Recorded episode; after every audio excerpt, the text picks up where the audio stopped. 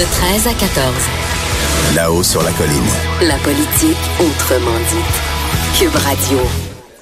Alors, on est de retour en direct du salon de l'auto euh, pour là-haut sur la colline, là-haut au salon, là, aujourd'hui. C'est comme ça qu'on peut appeler ça. Puis vu qu'on on parle, on est dans un endroit où il y a beaucoup de voitures, où on expose les voitures euh, contemporaines, futures, euh, certaines voitures anciennes, on, on- on se pose la question, est-ce qu'on doit limiter la publicité automobile? Il y a des groupes euh, environnementaux récemment qui ont proposé de faire euh, cette limitation-là en prenant l'exemple des, des, des publicités sur les cigarettes qu'on a euh, complètement interdites euh, progressivement. Est-ce que l'automobile est un produit qui est aussi dommageable que la cigarette? C'est le genre de questions que je veux poser à mes invités. Et j'ai au bout du fil Lise Ravary, journaliste au Journal de Montréal. Bonjour Lise. Bonjour Antoine.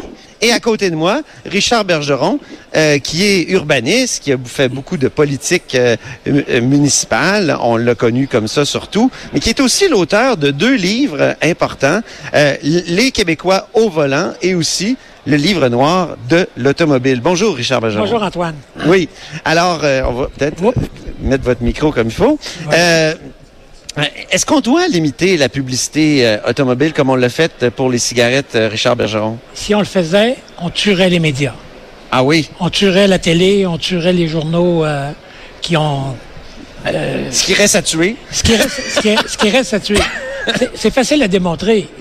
Ouvrez la télé en heure de grande écoute et vous allez voir des pubs d'auto. À tous les 12 minutes, il y a une pub d'auto. Oui. Si vous allez dans les, dans les chaînes où il y a moins d'auditoire, vous avez des noms, des, des, des publicités de savonnettes, euh, de balais, de toutes sortes de petites choses. Mais dès que vous êtes en grande écoute, toujours des autos. Et c'est cette publicité-là qui fait vivre Oui. le- ce qui reste des médias, là. Euh, c'est sûr que Radio-Canada a, a des subventions fédérales, mais les, les télévisions privées sont totalement dépendantes. Monsieur Poetti, tout à l'heure, Robert Poetti, qu'on avait en entrevue, nous disait que c'était la deuxième industrie la plus importante au Québec après la construction. On parle de autour d'un milliard de dollars par année. La pub auto, Euh, non, euh, pas la pub auto, l'industrie automobile, les concessionnaires automobiles. et OK, tout il y ça, a ouais. l'industrie à peu près un Ouais. milliard, mais les ventes d'auto au Québec l'an dernier, 2017, on n'a pas encore les chiffres de 2018, Ouais. c'était plus de 13 milliards de dollars. Ah mon Dieu. 13 milliards. Alors, euh, et si vous mettez 6-7% de publicité que dans le, dans le coût du produit, on approche le milliard de dollars en publicité et promotion. Ah oui. Alors, retirez ce 800 à 1 milliard de dollars et euh, tout, tout le monde médiatique s'effondre. Lise Ravary, euh, à la question, on reviendra à vous, Richard, tout à l'heure. Mais, mais Lise, sur cette question, est-ce qu'il faudrait limiter, comme le prône équitaire, notamment la, la- la publicité automobile? Ben, Je veux tout d'abord souligner, euh, saluer euh, le, le- le commentaire de M. Bergeron parce que c'était aussi un des miens.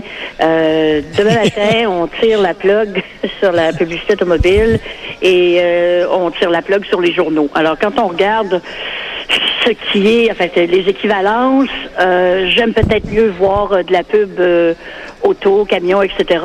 et avoir des médias que l'inverse.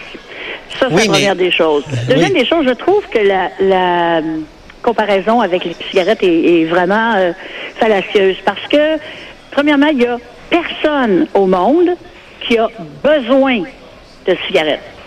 Ouais. Alors que dans les véhicules automobiles, dans la société dans laquelle on vit, dans le monde dans lequel on vit, il y a des tas de gens pour qui ce n'est pas une question d'une coquetterie ou de euh, d'avoir un plus gros char que son voisin. Ils en ont besoin à tous les jours. C'est ça. J'habite en région rurale. Souvent, on dit que les environnementalistes ont tendance à voir ces choses-là par la lorgnette de la ville, les transports en commun et ainsi de suite. Moi, dans mon patelin, il n'y a, il y a rien qui marche s'il n'y a Ben pas oui. d'auto. Puis là, je vous parlerai même pas des instruments, des, des, des véhicules de ferme. Là. Ça, c'est une autre histoire. Donc, exactement.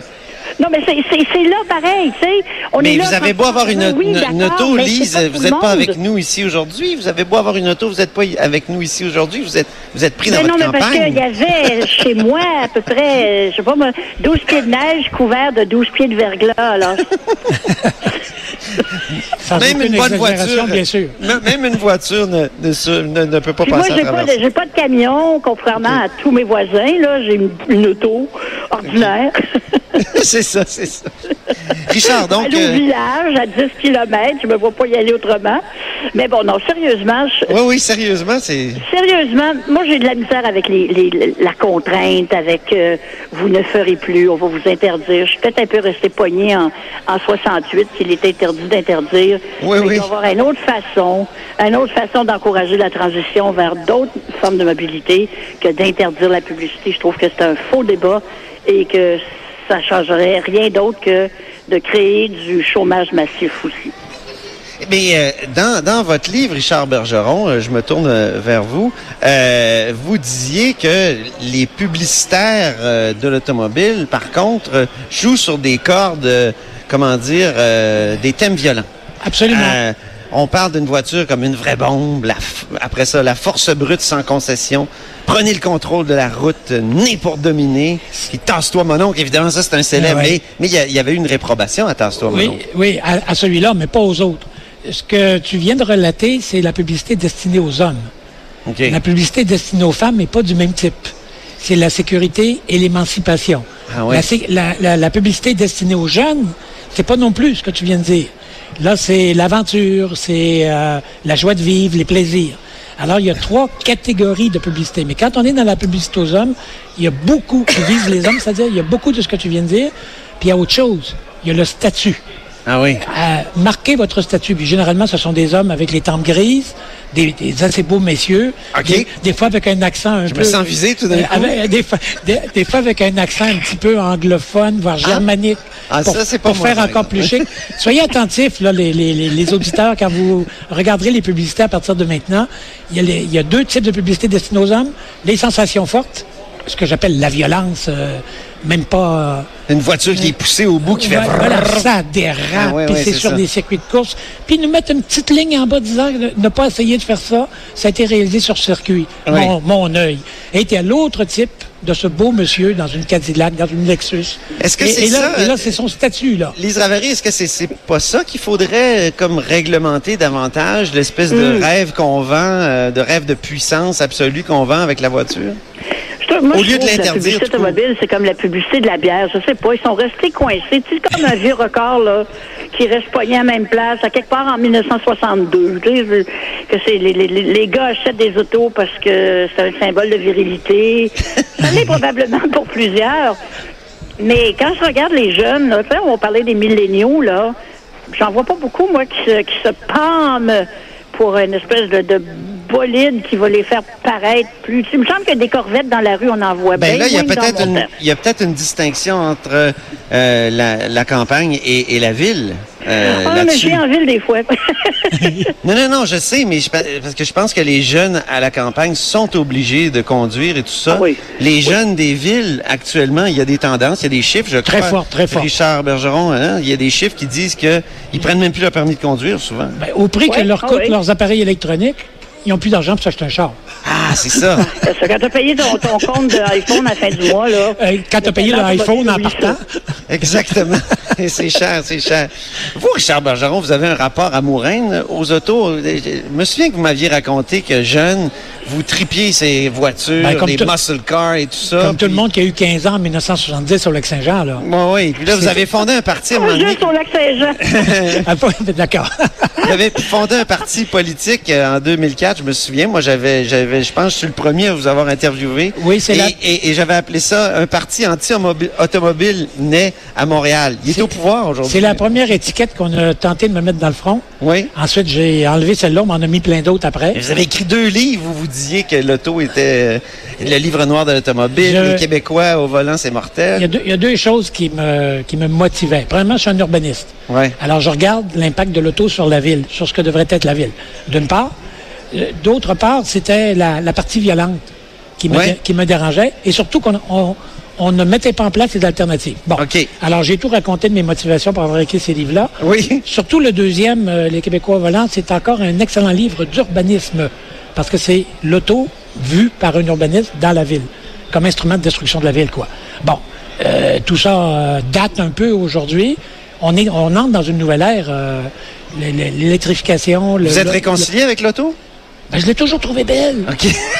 J'ai toujours c'est beau, il y en a j'ai- toujours. L'avez-vous reçu, votre Tesla? L'avez-vous reçu, votre Tesla? Vous l'aviez commandé? Je- Vous m'aviez dit ça il y a deux, trois ans? Ben, j'avais menti alors. Ah bon, OK.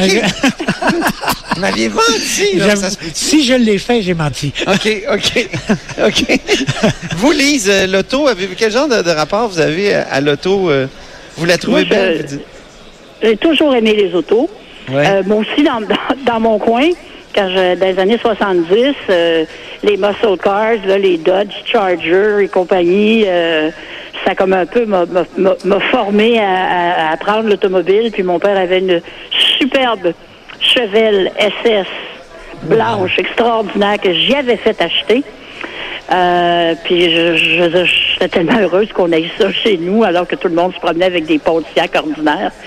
Mais sérieusement, encore aujourd'hui, si, si j'étais fortunée, je ne le suis pas, euh, ça serait pas long que je partirais m'acheter une belle euh, Aston Martin. Oh, OK. Ouais, on a marque. J'aime beaucoup, Enfin, on a les, une les- marque. j'aime beaucoup oui. les, les voitures anglaises et surtout anciennes, comme les motos aussi.